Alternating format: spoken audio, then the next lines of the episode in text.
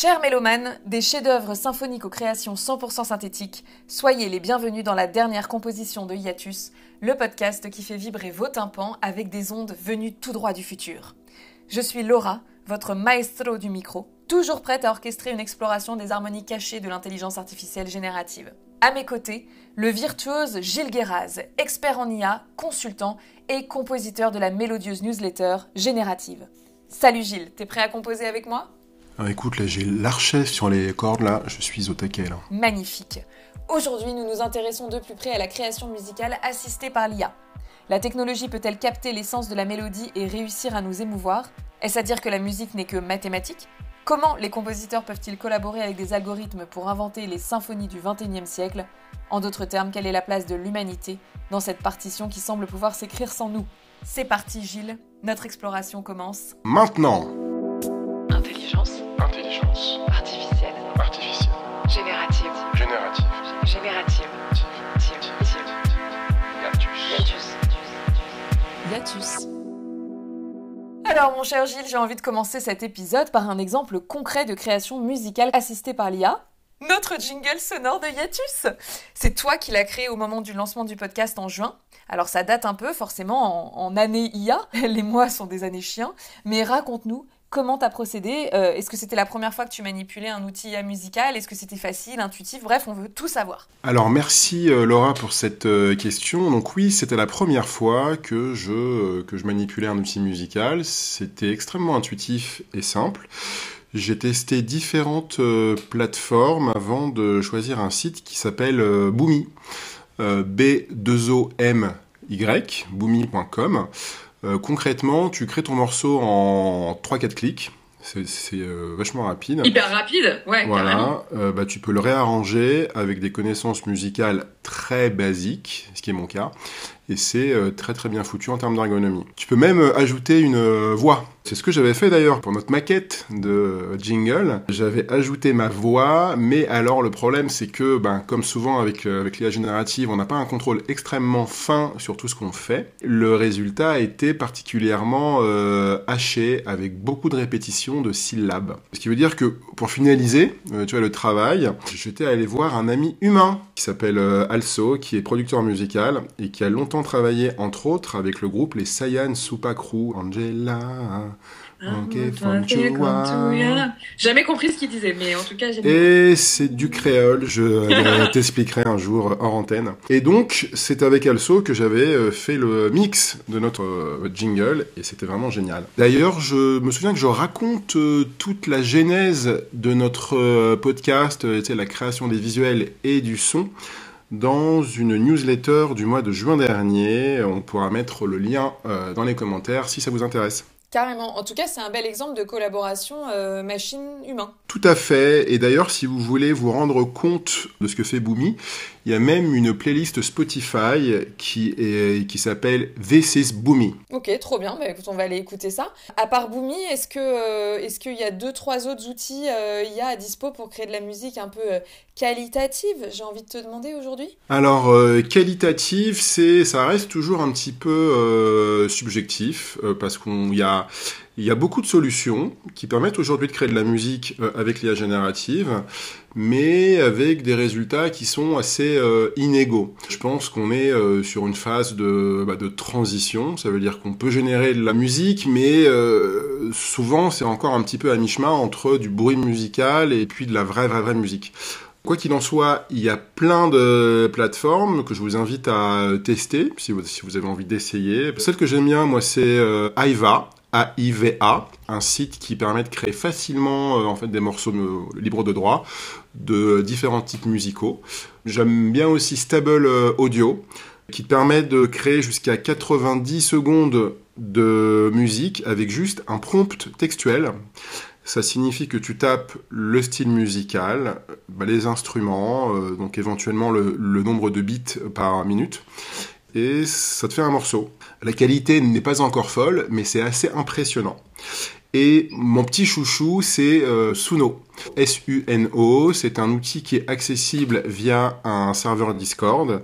Et là, c'est extrêmement simple. Ça veut dire que tu indiques un genre musical. Ensuite, tu demandes à euh, ChatGPT, qui est euh, intégré, enfin en tout cas, l'outil communique avec euh, l'API de ChatGPT. Tu lui demandes à ChatGPT donc de te générer des paroles et au bout de une à deux minutes, il te sort 25 secondes de musique assez réussie. D'ailleurs, Laura, est-ce que tu penses que je peux faire écouter un morceau? Ah bah carrément, vas-y, balance. Ok, c'est parti. I'm feeling down, I'm feeling blue. This in the island where my heart true. The sweet vibrations in the air so true. Oh Jamaica, I'm yearning for you. Ah bah ça donne envie de se rouler un petit ouinge tranquille au soleil, non? Ouais, et je trouve que la qualité est plutôt bonne. Euh, je trouve qu'on a une bonne musicalité, euh, l'harmonie est, est là, et même la synthèse euh, vocale est plutôt qualitative. hein. Non, non, c'est vraiment un outil surprenant que je vous invite à découvrir, d'autant plus qu'il est gratuit. Ah, on aime les outils gratuits. Alors il est gratuit, mais est-ce qu'il est facile d'accès? Parce qu'encore une fois, on sait que tu es beaucoup plus geek que nous. Alors écoute, il est facile d'accès si euh, vous avez déjà mis les pieds sur un serveur Discord. Le même que pour Mid-Journée, tu veux dire? Exactement, Laura. Mais alors, une fois passé cette étape-là, c'est euh, extrêmement simple. On se rend dans l'un des différents euh, salons.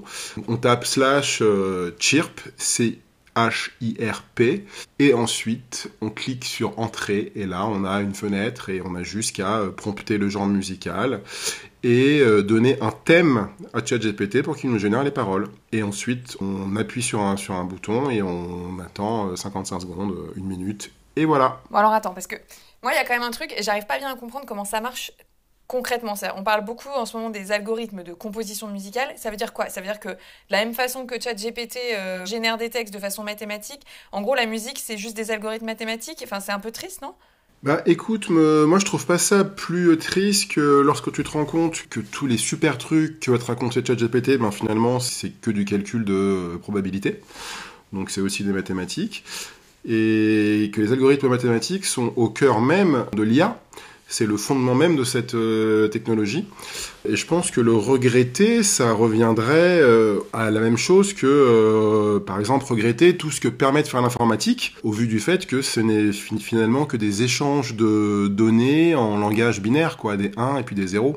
Oui, c'est vrai, mais on, a quand même envie que la musique soit un petit peu incarnée, un peu, tu vois, le, résultat d'un travail des tripes, quoi. Donc là, effectivement, quand tu nous fais écouter ça ou quand on écoute le jingle de Hiatus, on sent bien euh, que, bah, en fait, on arrive à faire des choses de, de qualité, euh, mais de manière euh, très, très binaire, voilà, enfin, très, très, très mathématique. Ouais, mais c'est c'est déjà le cas pour la génération d'images, ça va bientôt être le cas pour la génération de vidéos. Et, et après, en fait, on en revient au même, toujours à ce, même débat-là. C'est qui c'est qui décide, qui c'est qui prompte, euh, qui c'est qui va faire le choix entre la génération moyenne et la génération euh, qui va être plus, euh, bah, bah, plus intéressante, qui c'est qui va agencer aussi peut-être les résultats pour en faire quelque chose d'intéressant. Tu vois, c'est hum, quelquefois je vois des gens sur dans sur Midjourney qui font des diptyques ou qui font des triptyques avec une cohérence, avec un presque une sorte de, bah, de forme narrative dans leur visuel et du coup on sent une euh, intention derrière. Et peut-être que ces outils euh, de génération musicale, ils seront utilisés ben, comme des outils, euh, tu vois, finalement, c'est ce qu'ils sont, et pas en tant que, bah, que boîte magique qui pourra pondre des tubes en, juste en cliquant sur un, bouton, tu vois. Alors, puisque tu parles de boîte magique, on reviendra sur les sujets qui fâchent, parce que je les garde en général pour la fin. Mais justement, j'avais vu passer une news, non pas tant sur la composition, mais sur la prédiction. À Skip, l'IA pourrait maintenant identifier, genre prédire les prochains tubes. Alors ça, ça va pas faire plaisir au directeur artistique non plus, finalement. Alors oui, Laura, oui, j'ai vu euh, passer récemment une, en fait, une euh, news. Il y avait une étude de- d'une université américaine euh, qui euh, prétendait pouvoir utiliser l'IA pour identifier euh, bah, des tubes musicaux avec une précision euh, affichée de 97%. Et eux, ce qu'ils ont fait, c'est qu'ils ont utilisé l'IA pour euh, analyser l'activité cérébrale de sujets humains euh, pendant l'écoute des morceaux. et euh, les signaux cérébraux recueillis reflètent bah, l'activité du, réseau cérébral associé à l'humeur des personnes, à leur niveau d'énergie. Et ces données ensuite étaient compilées pour prédire bah, des résultats de marché et bah, potentiellement un nombre de streams qu'un titre pourrait recevoir. Dans un second temps, ils ont euh, formé un, en fait, un modèle de machine learning, donc d'apprentissage automatique, pour euh, traduire les euh, données du scan cérébral en résultats commerciaux réels, avec des prédictions qui étaient précises à 97%, contre 67% seulement lorsqu'on utilisait un modèle statistique sans IA. Ok, très bien. Alors, on en parlait aussi dans le tout premier épisode de Hiatus, quand euh, je te demandais la différence entre euh, l'IA et l'IA générative, et que tu m'expliquais que l'IA pas générative existait depuis longtemps. Et il me semble qu'à ce moment-là, on parlait aussi euh, d'IA pour faire des playlists de musique personnalisées, comme sur Spotify ou sur Deezer. Ouais, si, si, ben, comme toutes les, toutes les plateformes de médias sociaux, toutes les plateformes musicales, par exemple Spotify, ont des algorithmes qui sont basés sur des, sur des statistiques. Ça signifie par exemple bah, que, bah, que Spotify et puis, les autres, hein, Apple Music et compagnie, ils euh, surveillent constamment la façon dont des centaines de millions d'utilisateurs euh, interagissent avec différents types de musique afin de les nourrir davantage de tout ce qu'ils aiment. Ça signifie que les algorithmes, ils sont constamment en train de nous, bah, surveiller et puis d'apprendre de nos habitudes. Par exemple, ils vont analyser l'historique d'écoute, voir le type d'humeur, le genre de style musical, euh, le taux de skip. Donc le skip, c'est euh, quand on clique euh, bah, directement sur la piste suivante. Donc on est constamment analysé par ces, algorithmes et qui vont nous proposer ap- après d'autres contenus bah, qui seront en phase avec nos comportements de finalement de consommateurs. Ouais, donc en fait, la musique, là, si je fais un peu le bilan de ce qu'on s'est dit depuis le début, ça fait vraiment partie des domaines où c'est allé super vite l'adoption de l'IA, tu vois. J'ai l'impression que ça concerne ça concerne l'écoute, ça concerne la génération de la musique, ça concerne la prédiction de ce qui va fonctionner demain. J'ai même lu, je crois, qu'un un morceau IA avait été sélectionné aux Grammy Awards en octobre, c'est vrai ça? Alors ça, ça a été, euh, c'est une news qui a été ensuite démentie. euh, Ah une fake news. Il y a d'ailleurs un euh, compositeur qui s'est rendu célèbre sur les réseaux en faisant des morceaux fictifs bah, de gros artistes musicaux comme Drake. Et euh, c'est un, un type qui, se fait appeler le Ghost Writer, tu sais, qui euh, apparaît euh, dans ses vidéos sous la forme d'un fantôme avec un drap et puis des verres fumés. Enfin, il a en fait un look assez particulier.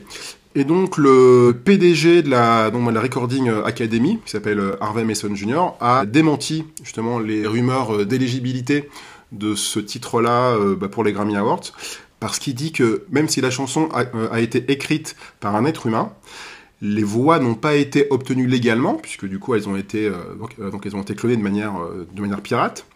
Les droits n'ont pas été libérés. Et donc la chanson n'est pas, bah, n'est pas accessible d'un point de vue commercial et donc elle n'est pas admissible pour les Grammy Awards. Ok. Bon, au final, c'est pas plus mal. Parce que toi, aujourd'hui, ton analyse globale, on va dire, sur l'avenir, enfin, comment l'IA va impacter l'avenir de l'industrie musicale, c'est quoi? C'est quoi les next steps là? Bah écoute, moi je suis, enfin, je, moi j'ai pas d'expertise euh, au, au- au niveau musical, mais mais ce qu'on pourrait, euh, donc pourrait imaginer ensemble, c'est euh, que l'IA fournisse de nouveaux outils pour les compositeurs, qu'elle leur euh, permette d'explorer peut-être davantage de pistes créatives, peut-être le, bah, le faire beaucoup plus rapidement et beaucoup plus massivement qu'avec les technologies euh, actuelles ou précédentes. On peut aussi imaginer euh, que des artistes vocaux, euh, donc des chanteurs ou des chanteuses, utilisent leur voix comme un instrument qu'on va pouvoir cloner et qu'elles vont pouvoir ensuite commercialiser en touchant des royalties, en prêtant leur voix, en fait, voilà, ce qui va leur permettre d'avoir des revenus passifs où elles sortiront plus de chez elles euh, et elles feront quand même des disques. Donc on peut imaginer ce genre de choses-là. Pardon, excuse-moi, je te coupe, mais ça veut dire que euh, dans cette vision-là, on a quand même bien réglé la question euh, des données d'entraînement, du droit d'auteur, tout ça, tout ça. Alors je pense que le, je pense que le domaine musical c'est un, c'est un domaine qui est peut-être un peu plus sensible que le domaine visuel, au sens où, euh, tu vois, en fait, on sait, on sait tous que, donc, que Midjourney a pillé euh, des millions et des millions d'images euh, sans respecter les droits d'auteur. Pour la génération de musique, j'ai le sentiment que, que c'est différent. J'ai le sentiment euh, qu'on a fait de la, de synthèse de d'instruments, de sons, mais pas forcément de en fait de morceaux. Quand tu promptes un outil de génération musicale, eh ben euh, tu n'auras pas un morceau de Rihanna, tu n'auras pas un Drake, tu auras de la musique qui va être générée de manière aléatoire, mais qui ressemblera pas fortement à euh, un morceau existant. Et ça, et ça, je pense que c'est un choix euh, délibéré parce que dès qu'il y a évidence, il y a forcément un procès derrière. Alors que mid-journée, la difficulté, c'est en changeant un seul élément d'un prompt, on peut changer suffisamment le style visuel pour qu'il y ait ambiguïté et pour que l'ambiguïté soit suffisamment forte pour que les plaintes ne soient pas forcément retenues par les juges lors des procès. Donc je, pense qu'on n'est pas vraiment sur le même, euh, euh, domaine en, termes de données de base. Et je pense que toutes les plateformes de, de génération de musique se sont organisées pour qu'il n'y ait pas d'ambiguïté possible et pour se prémunir, elles, de tout procès éventuel. Ok, donc la question juridique, elle te semble un peu plus facile. Qu'en est-il de la, la créativité des compositeurs finalement? Est-ce que ça rend les compositeurs paresseux, comme euh, évidemment beaucoup le disent sur Midjourney pour les artistes? Je connais déjà un peu ta réponse. Hein. Écoute, je pense que quand tu es artiste musical ou quand tu es producteur musical, c'est que tu as passé une grande partie de ta vie à créer de la musique. Et je pense que tu vas pas t'arrêter de composer du jour au lendemain. Je pense qu'il y aura des producteurs ou des, compositeurs euh, bah, qui vont l'utiliser. là, je, parle vraiment de la, de, la tech, de, l'IA générative. D'autres qui l'utiliseront pas. Parmi ceux qui l'utiliseront, ben, je pense qu'ils feront un peu comme nous euh, pour créer des images. Hein, euh, peut-être de, l'exploration, des tests, bah, des essais, trouver des idées en plus, ce genre de choses-là. Là, tu parles des gens qui travaillent déjà dans l'industrie musicale, et je te suis là-dessus. Je m'interroge plus sur ceux qui vont y venir. Est-ce qu'il y aura une génération d'artistes musicaux qui n'a justement jamais composé autrement que par l'IA je pense que c'est euh, possible que des artistes potentiels viennent à la, composition musicale euh, par l'IA générative, mais euh, je pense que pour sortir du lot, ils seront euh, obligés à un moment d'ajouter une patte, donc une intention, parce que en fait, l'IA générative, c'est une, une sorte de, donc, de grand égaliseur. Hein. C'est euh, toi et moi, on tape le même prompt et on fera les mêmes images. Toi dans Midjourney, on fera les mêmes musiques. Euh, dans euh, Stable Audio. Et si on veut faire quelque chose d'intéressant avec une singularité, ben il faut qu'on qu'on y ajoute quelque chose d'autre. Et ce quelque chose d'autre, en fait, on peut l'appeler idée, euh, talent, euh, intention artistique, tout ce qu'on veut, mais il faudra ce quelque chose de plus et qui au final nous ramène en fait à la condition des artistes actuels où euh, s'ils veulent se, faire remarquer, il faut qu'ils aient une personnalité, il faut qu'ils aient cet élément identitaire qui les fasse se démarquer de la masse. Et là, je pense que bah, ce sera la même chose. Et ce qui va changer, c'est peut-être juste qu'il y aura peut-être un accès peut-être un peu plus simple à la création musicale, avec peut-être des vocations qui pourront se révéler de manière plus évidente que s'il fallait faire 50 euh, solfèges. C'est la seule, euh, c'est la seule différence que j'identifie. Ouais, donc au final, ils, seront bien obligés à un moment ou à un autre d'aller toucher un instrument pour aller plus loin dans leur création, mais peut-être que ça démocratise l'accès, l'entrée au départ à des gens qui n'auraient pas accès à un piano, à effectivement des cours de, de solfège ou, ou, un, ou une, un conservatoire. Quoi. Voilà, en fait, on pourrait dire ça, ouais. La pâte humaine, on ne peut toujours pas s'en passer, c'est une excellente chose. Merci Gilles pour euh, tout cet éclairage. Euh, les innovations technologiques de l'IA transforment nécessairement le paysage musical, hein, comme elles transforment le monde en général. À nous de savoir les embrasser sans s'y soumettre, d'en rester maître, et je sais que tu préfères le terme de partenaire, Gilles. Bref, de les encadrer avec responsabilité éthique dans le respect de notre bon vieux genre bien vintage qu'on appelle l'humanité. Je le dis, je le répète, si vous aimez nous écouter, pensez à nous mettre des petits mots d'amour sur les plateformes d'écoute. Vos compositions sont si douces à nos oreilles, ne nous en privez pas. Et moi, Gilles, bah, je te dis à la prochaine. À la prochaine, Laura. Salut. Ciao. Yatus.